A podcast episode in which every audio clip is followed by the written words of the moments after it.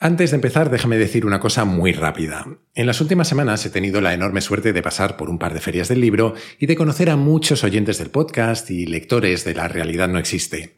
Y quería agradeceros a todos los que habéis venido de corazón. Muchísimas gracias. Y para los que no habéis podido, voy a ir a más ciudades en el futuro, eso seguro, así que intentaré avisar por aquí. Sin ir más lejos, la semana que viene estaré en Santander y aunque no habrá firma ni feria del libro como tal, vamos a organizar un pequeño encuentro para miembros de la comunidad Kaizen. Así que si estás por allí o cerca y te apetece venir, tienes todos los detalles en el foro. Y si aún no eres parte de la comunidad, a lo mejor esta es una buena oportunidad. Ahí lo dejo. Vamos a por el tema de hoy.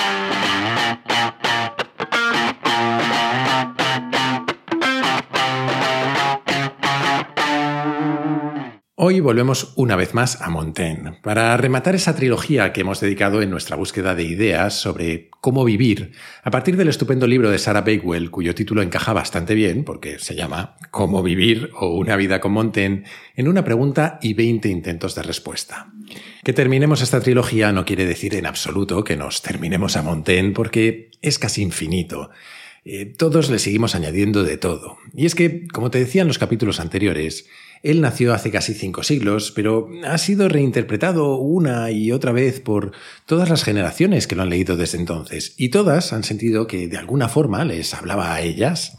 El suyo es un caso extraño, el de alguien que escribía cuanto se le venía a la cabeza sobre su vida sin aparentemente adornarla demasiado, ni preocuparse por lo que otros podrían pensar. Eso en su época era casi único. Si alguien escribía unas memorias, lo hacía para ensalzar su propia figura y para destacar los eventos más importantes de su vida, lo que no dejaba casi espacio para reflexiones sobre los aspectos más sencillos y mundanos de la vida. Hoy, sin embargo, podríamos decir que lo que sucede es casi al revés. De una forma u otra, casi todos nos exhibimos de forma constante en todo tipo de medios y redes. Mostramos dónde comemos y con quién, o les contamos nuestras penas a quienes se cruzan con nuestros mensajes, nos conozcan o no. Algunos hasta hacemos podcast, no te digo más. Pero esas también son realidades embellecidas, filtradas y seleccionadas. Montaigne no parecía hacer ni una cosa ni la otra. Seguro que omitió algunos detalles y adornó otros, pero la sensación que deja es la de alguien poco preocupado por eso. Simplemente alguien entretenido con sus propios pensamientos que decide dejarlos por escrito independientemente de si son profundos o superficiales, de si le hacen quedar bien o mal, o de si a alguien le van a gustar o no. En los dos capítulos anteriores repasamos buena parte de esas respuestas a esa pregunta sobre cómo vivir que Bakewell encuentra en la vida y en los ensayos de Montaigne. Cubrimos más o menos los dos primeros tercios. En el primer capítulo hablamos de cómo vivir sin preocuparse de la muerte, de cómo nuestra perspectiva del mundo está sesgada y limitada, de los efectos de vivir habiendo sido criado de una forma diferente. También hablamos de la importancia de leer mucho, pero sin poner a los autores en pedestales, de la curiosidad como motor de la vida, de cómo vivir con atención y de cómo lidiar con los vaivenes que nos encontramos en nuestro camino, apoyándonos en las enseñanzas milenarias del estoicismo, el epicureísmo y el escepticismo. En el segundo capítulo nos adentramos en otras partes de la vida de Montaigne, algunas más criticables que otras. Hablamos sobre la importancia de preservar un espacio físico y mental propio para nosotros mismos, aunque en el caso de Montaigne fuera también una forma de escaquearse de sus responsabilidades domésticas. Tratamos también la importancia de ser sociables, de ser capaces de conversar sobre cualquier tema con cualquier persona, como una vía de aprendizaje, pero también como una forma de conectar con los demás. En eso de conectar con los demás, vimos también cómo Montaigne se empeñaba en apostar por la confianza. Lo hacía físicamente, manteniendo abiertas las puertas de su castillo, incluso en los momentos álgidos de las guerras religiosas en Francia, pero también lo hacía filosóficamente, porque vivía convencido de que todos pertenecemos a algo mayor y compartido, y no solo entre los seres humanos, sino también con todos los demás seres vivos. Aunque aquello no era únicamente una forma de conectar con otros, sino también una manera de exponerse él mismo a otras ideas y perspectivas. Mucho de lo que vimos en esos dos capítulos era extraño en tiempos de Montaigne, pero es que precisamente esa va a ser la primera de las respuestas a cómo vivir de la que vamos a hablar hoy. Haz algo que nadie haya hecho antes. Por lo general, esto de hacer cosas que nadie haya hecho antes es un buen consejo en la vida, pero tampoco hace falta ser tan originales siempre. Por ejemplo, para gestionar tus finanzas personales o invertir tu dinero, yo soy de los que piensan que es mejor tener un sistema sencillo y dejarse de líos. De hecho, te conté mi propio sistema en unos capítulos que le dediqué al asunto en la primera temporada de Kaizen, y allí también te decía que parte de ese sistema era invertir lo que ahorro en fondos indexados, y que para ello utilizaba Indexa Capital, que es el patrocinador del capítulo de hoy, pero en los que llevo confiando desde 2016, mucho antes de que existiera el podcast. Porque además no se trata solo de que sean un servicio realmente bueno y de que te ofrezcan la posibilidad de invertir con comisiones realmente bajas, que es fundamental, sino que tengo la suerte de conocer a sus fundadores, a los que admiro desde mis tiempos de emprendedor, y sé que están constantemente pensando en el cliente, en cómo mejorar el servicio, pero también en cómo ayudarte a entender mejor los mercados financieros y a protegerte de cosas como los sesgos de los que tanto te he hablado en el podcast. Así que si ya inviertes o si quieres empezar a hacerlo, te animo a que le pegues un vistazo a Indexa Capital. Es más, puedes usar el enlace indexacapital.com barra T barra Kaizen y no tendrás comisiones de gestión de Indexa durante un año en tus primeros 10.000 euros invertidos en una cartera de fondos. Por si no puedes apuntarlo ahora o no me he explicado, que sepas que tienes el enlace en las notas del capítulo.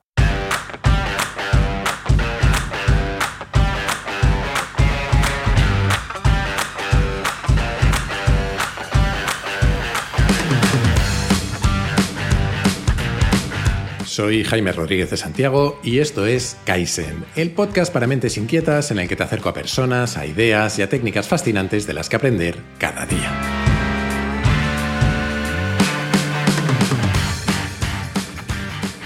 Decíamos en el primero de estos capítulos que vivir es un arte. Algo parecido cantaban Celtas Cortos en un tema de 1996 cuyo título bien nos valdría hoy, en estos días inciertos.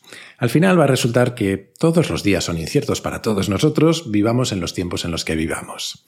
Y va a ser cierto también que vivir siempre es un arte. Porque, como cualquier otra forma de arte, hay técnicas y reglas que son las más habituales para pintar, tocar un instrumento o hacer fotografía, y a partir de las cuales cada uno damos nuestro estilo más o menos particular, pero también hay quien consigue redefinir las normas y hacer algo completamente diferente al resto. Y ya sea como manera de encontrar nuestro estilo dentro de una vida más normal, si es que eso existe, o de directamente vivir la vida que nos dé la gana, por extraña que sea, esa respuesta de haz algo que nadie haya hecho antes es una buena clave. Porque si todo lo que hacemos es exactamente como lo han hecho otros, acabaremos teniendo los mismos resultados, una vida muy parecida a la que han tenido otros. Lo que no tiene nada de malo en sí mismo, salvo el riesgo de que en algún punto podamos sentir que esa no era la vida que queríamos. Así que hacer cosas que nadie haya hecho antes es una buena forma de tener resultados distintos. Para bien, pero también para mal, claro está.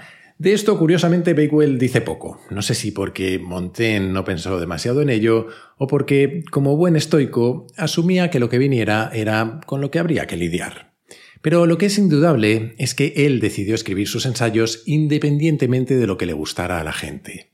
Es más, después de que la primera edición tuviera un éxito inesperado y se convirtiera, como el propio Montaigne decía, en una especie de libro de los que poner en la mesa de centro, a modo de decoración, él redobló su apuesta, que no era otra que la de que el libro y él fueran lo mismo, la de volcarse en un libro y ser absolutamente transparente. Como veremos más adelante, desde esa primera edición hasta su muerte, el libro casi triplicó su tamaño. Vamos, que no se cortó de contar nada. Y en parte eso fue lo novedoso en el caso de Montaigne. Al escribir de una forma tan abierta sobre sus pensamientos y su día a día, estaba rompiendo un tabú, ese del que te hablaba al principio, de que en su época y también en la nuestra, cuando hablamos o escribimos de nosotros mismos, solemos hacerlo para los demás, tendemos a embellecer las cosas, y seguro que en cierta medida él lo hacía también, pero la sensación que dejó fue que simplemente celebraba su propia vida tal y como era, con esa curiosidad desordenada tan propia y en la que algunos nos sentimos reflejados. Por ejemplo, cuando era criticado porque los títulos de sus ensayos no reflejaban su contenido, él simplemente decía que, efectivamente, así era. Solo le faltaba añadir un ¿y qué importa si esos son los títulos que quiero darles?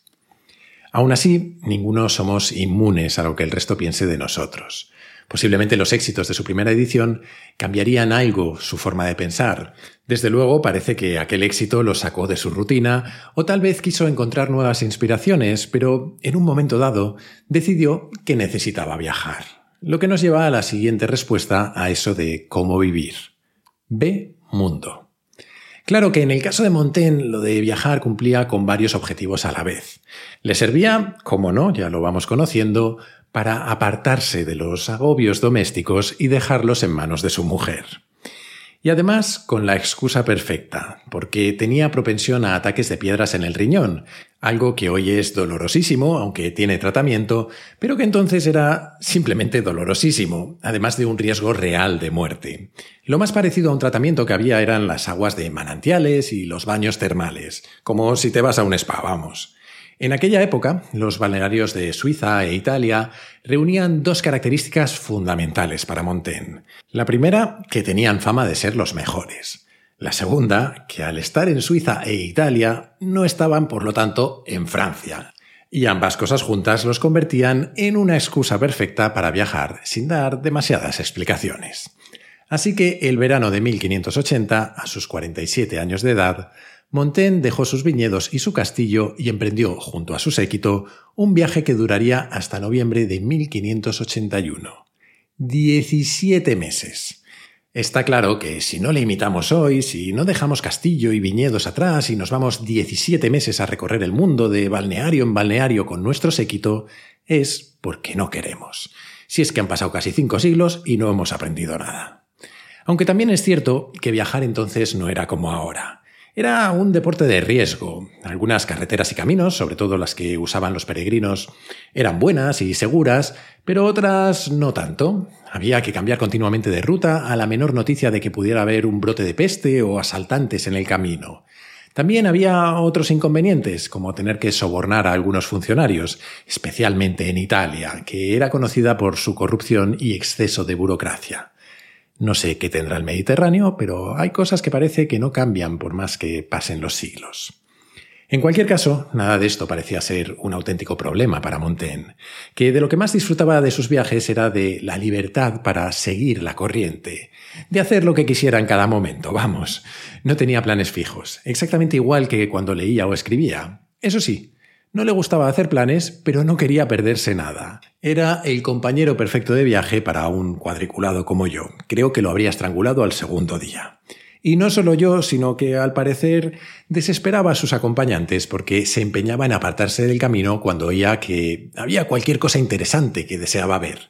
Lo que pasa es que para Montaigne era imposible apartarse del camino porque no había camino. Su única regla era la de ir siempre a sitios que no conocía.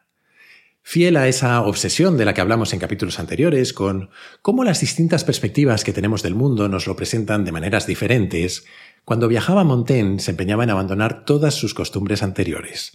Trataba de comer únicamente productos locales y de adaptarse a las costumbres de los sitios que visitaba. Y de hecho tenía cierta tendencia a criticar su propio país mientras que se deshacía en elogios de cualquier otro que visitara. Al final va a resultar que Montaigne era español y no francés, porque si no, no me lo explico.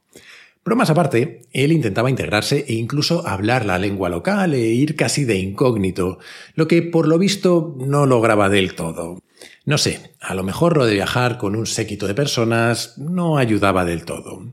Pero aquello tenía una razón de ser, que es la misma de la de casi todo lo que hacía, la curiosidad.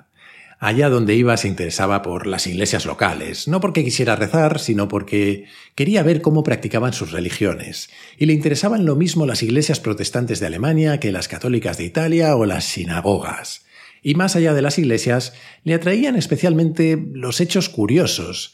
En Francia se desvió de su camino para conocer a un tipo que tenía media barba y una ceja blancas y que le contó que le cambiaron de color el día que murió su hermano, de todo lo que lloró. Cerca de allí le hablaron también de un grupo de siete u ocho chicas de la zona que habían conspirado para vestirse y vivir como hombres. Una de ellas se casó con una mujer para satisfacción de ambas, o eso dicen, según dejó escrito Montaigne, hasta que alguien informó a las autoridades y fue ahorcada. Algo sí hemos mejorado en estos 500 años, sí, menos mal. Es curioso ver cómo de todos esos viajes a Montaigne no le interesaban tanto los grandes monumentos ni las obras de arte de las que habla muy poco, y sin embargo le fascinaba la forma en la que vivían otros, como si quisiera aprender a ver y sentir el mundo a través de sus ojos.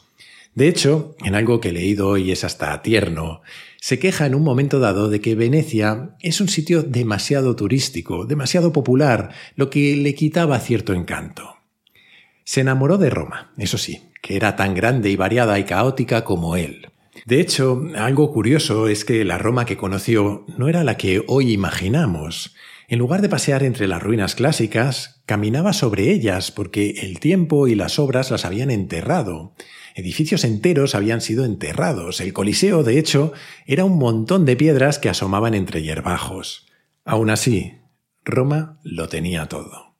Allí lo mismo asistía a sermones religiosos o visitaba la biblioteca del Vaticano o al Papa, que se colaba en una circuncisión o hablaba con prostitutas para conocer su oficio, aunque al parecer lo único que logró fue pagar mucho dinero por una conversación. Tal vez ese era uno de los secretos que guardaban y que él quería descubrir, quién sabe. Los esfuerzos de Montaigne por conocer mundos, sin embargo, terminaron seguramente antes de lo que él habría querido. En el verano de su segundo año de viaje, que se dice pronto, recibió una carta urgente desde Burdeos. En su ausencia le habían elegido alcalde. Peor aún, era orden del rey que volviera cuanto antes para hacerse cargo de la ciudad.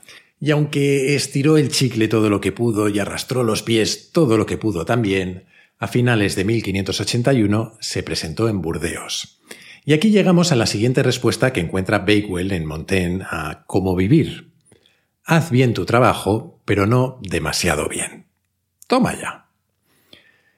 A pesar de ser un cargo muy importante en el que lo único que no había era sueldo, y aunque se sentía halagado, a Montaigne no le apetecía mucho el tema. Pero era la persona más adecuada para hacerlo, la verdad, porque el anterior alcalde había gobernado de una forma muy estricta y se habían creado facciones enfrentadas en la zona, para lo que Montaigne era el antídoto perfecto moderado, comprensivo y diplomático. Sabía llevarse bien con todo el mundo. Aquel escepticismo pirrónico del que hablamos en el primer capítulo le permitía prestar sus oídos a todo el mundo y su mente a nadie, manteniendo su integridad. Eso sí, él había visto cómo su padre había arruinado su salud por el trabajo y estaba decidido a no hacer lo mismo. Ahora que tenía que viajar por obligación, trató de hacerlo lo menos posible, y trataba a la alcaldía como un trabajo a tiempo parcial. Pero debió hacerlo bastante bien porque en 1583 fue reelegido, algo inusual que solo había ocurrido una vez antes y que le hizo sentirse orgulloso.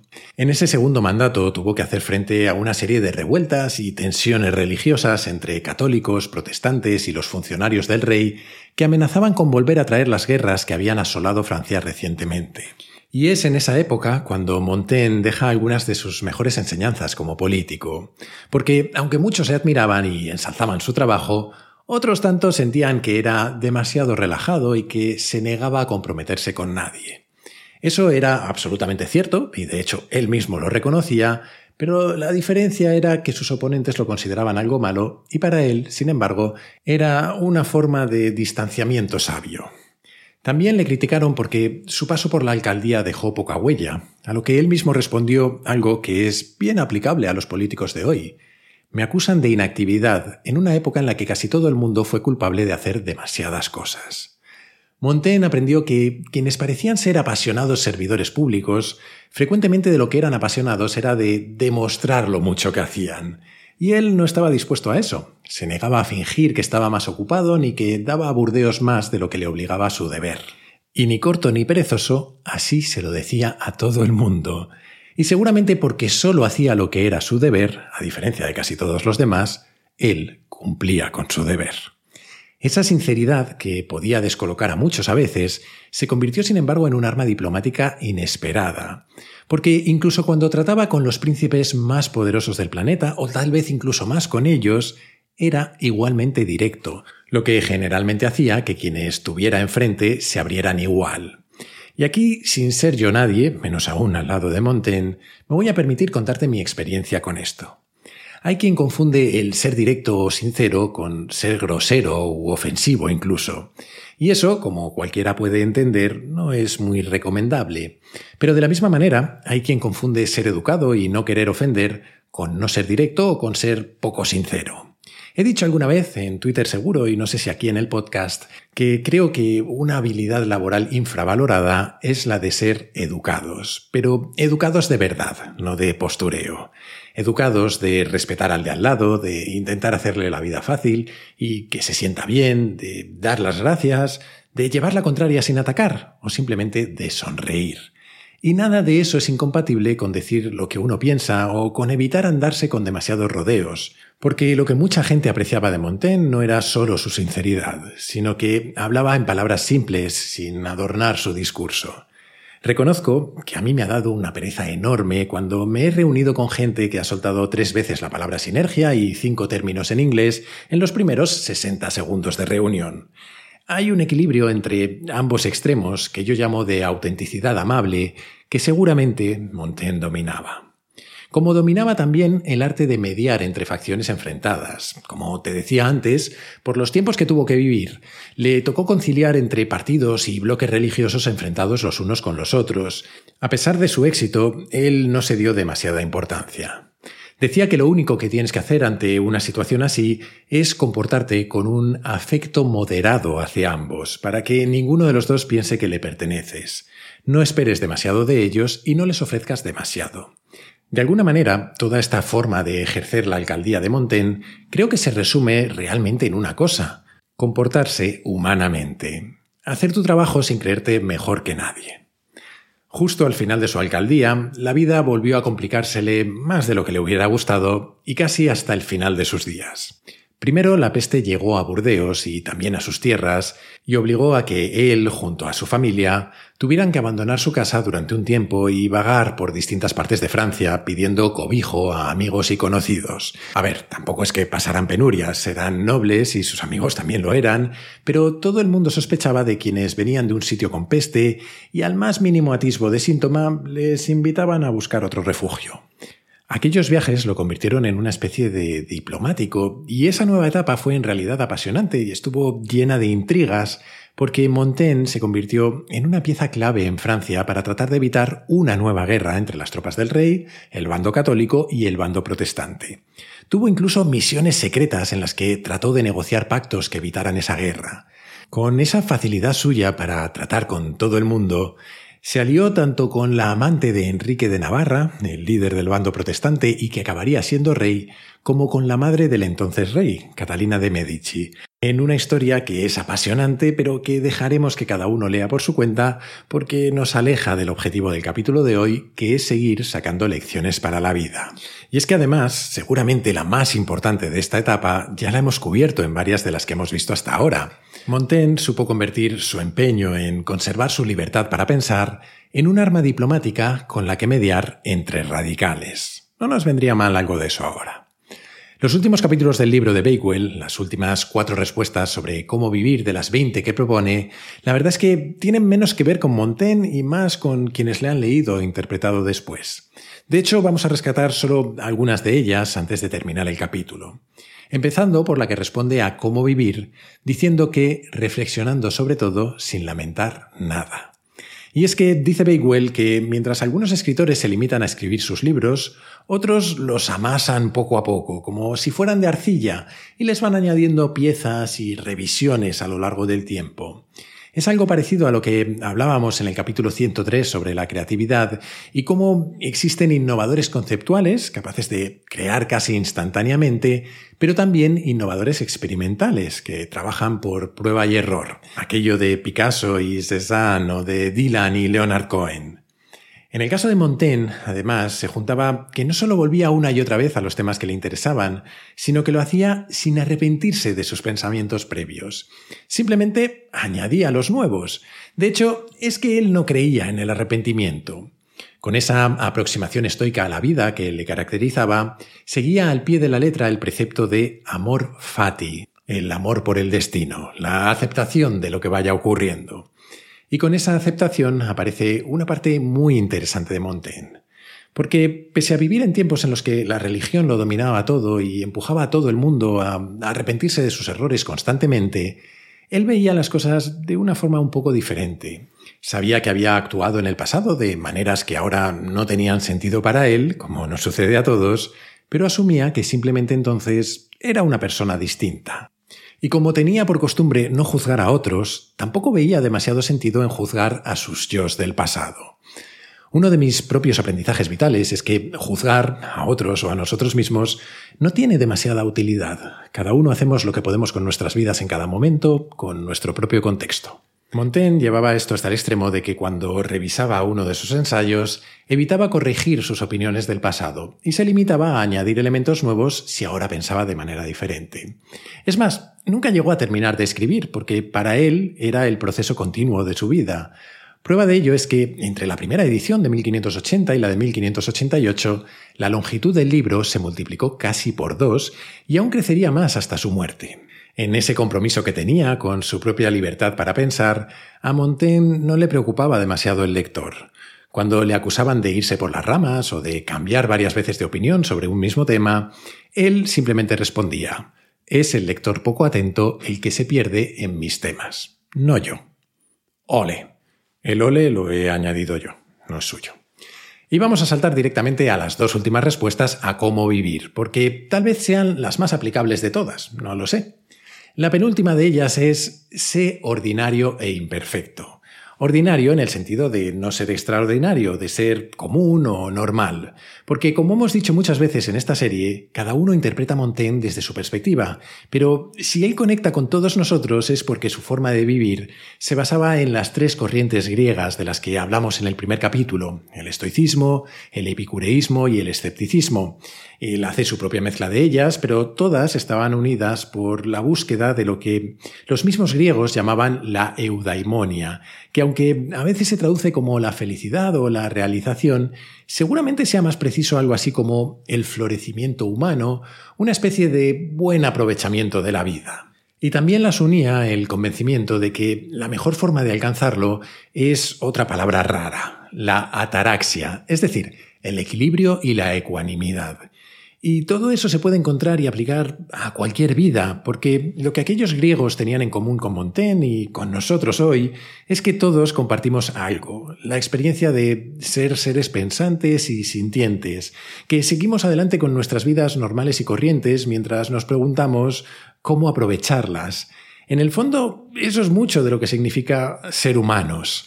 De la misma manera que también significa ser humanos la segunda mitad de la frase de Montaigne, eso de sé imperfecto, porque ser humanos es aprender a aceptar y sobrellevar nuestras imperfecciones, incluso a abrazarlas. Al menos esa fue la lección que el propio Montaigne sacó de hacerse mayor. Entendió que cuando nos vemos envejecer nos hacemos conscientes de que somos limitados. La edad en sí no nos hace sabios, pero la sabiduría viene de aceptar lo que la edad nos trae. Y eso nos lleva directamente a la última respuesta sobre cómo vivir. Deja que la vida sea su propia respuesta. ¿Qué? ¿Cómo te has quedado?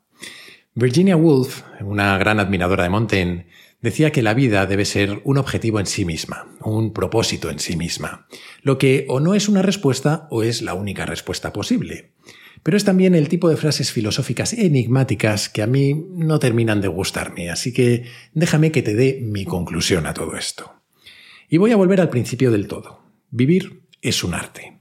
Eso de dejar que la vida sea su propia respuesta implica que tenemos que vivirla, intentar navegarla como mejor sepamos en cada momento, Podemos aprender formas de abordarla y de pensar de otros, Montaigne incluido, pero no servirán más que de inspiración de las cosas que queremos intentar o de cómo queremos tratar de vivirla. Esa ataraxia o ese equilibrio al que yo me refiero a menudo no creo que sea universal, sino que es propio de cada uno de nosotros. Y seguramente por eso sea tan valioso Montaigne, porque nos demuestra, a través de su curiosidad, su sinceridad y su determinación por pensar libremente, que cada uno tenemos que encontrar nuestro camino.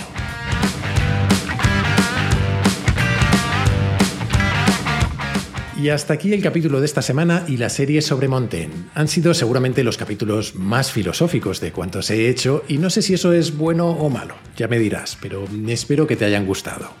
Kaizen volverá la semana que viene con un tema distinto, como siempre. Hasta entonces te animo a suscribirte, si no lo estás ya, y a recomendarlo en tu plataforma de podcast preferida, en YouTube, en redes sociales o, como creo que es mejor, a tus amigos. Así me ayudas a que Kaizen siga creciendo. Además, si te gusta el podcast, puedes unirte a la comunidad Kaizen, una forma de apoyarlo económicamente, que yo lo agradezco mucho, y también de acceder a un foro en el que encontrarás a otros curiosos compulsivos, recomendaciones de cientos de libros y películas, tendrás acceso a contenidos exclusivos, a un feed sin publicidad, a sesiones de mentoría conmigo y a los encuentros digitales que hemos empezado a organizar esta temporada. Para hacerlo solo tienes que entrar en mi web, jaimerodríguezdesantiago.com y hacer clic en el banner rojo. Y desde esa misma web o desde mi Twitter, arroba jaime-rds, puedes hacerme llegar tus comentarios, tus sugerencias, lo que tú quieras. Siempre contesto, aunque a veces tardo un poco.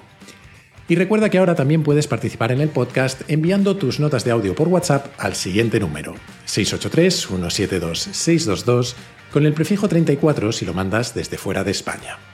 Y esto es todo por hoy. Como siempre, muchísimas gracias por estar ahí y hasta la próxima.